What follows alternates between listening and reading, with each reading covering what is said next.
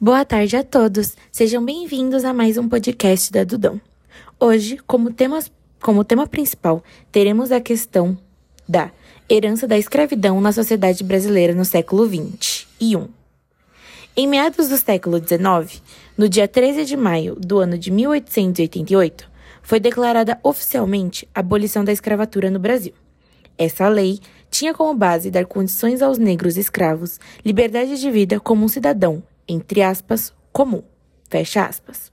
Porém, mesmo após 100 anos da abolição dos negros na sociedade brasileira, no século atual, ainda muitos sofrem preconceitos e, em sua maioria, são vistos como inferior às raças superiores, como, por exemplo, os brancos padrões. A pergunta mais frequente que temos é: há alguma forma de se combater esse preconceito? Sim, a resposta é sim. É necessário que haja intervenções governamentais sobre as leis da democracia racial, para que as oportunidades e os direitos sejam iguais para todas as, todas as raças. Em primeiro lugar, a ideia colonial de que preto é uma raça que transmite perigo aos outros seres humanos ainda é muito presente nas, nos dias atuais. Como pode ser vista? Temos como exemplo quando um branco muda de calçada, pois em sua direção está vindo um negro, e ele ou ela tem medo de ser roubada.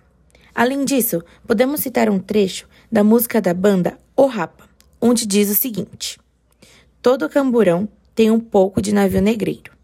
A frase revela de uma forma mais clara como o Estado, em sua maioria, ainda é racista, sendo inferior e subordinado pelas raças superiores. Como o Brasil age sobre toda essa questão? O Brasil foi o último país que aboliu a escravidão. E mesmo já tendo uma ideia clara de que deveria ser a lei, não ofereceu qualquer amparo social às pessoas que estavam sendo libertadas. Donos de comércios e empresas negavam-se a ideia de que teriam que pagar um salário a um negro, ex-escravo, trazendo a eles diversas consequências, como, por exemplo, muitos sem empregos, moradias e alimentação. Atualmente, como os negros são vistos no Brasil?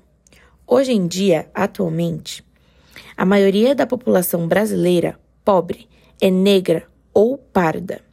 Entretanto, temos a ideia de que os negros são vistos como pobres, favelados e sem educação.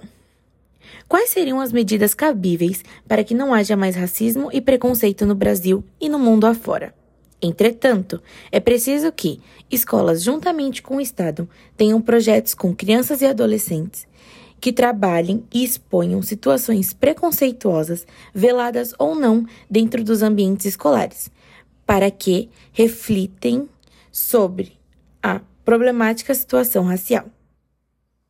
Além disso, o Estado deve investir e melhorar a qualidade das escolas públicas e criar novas, novas leis que garantam a, a igualdade suprema de todas as raças.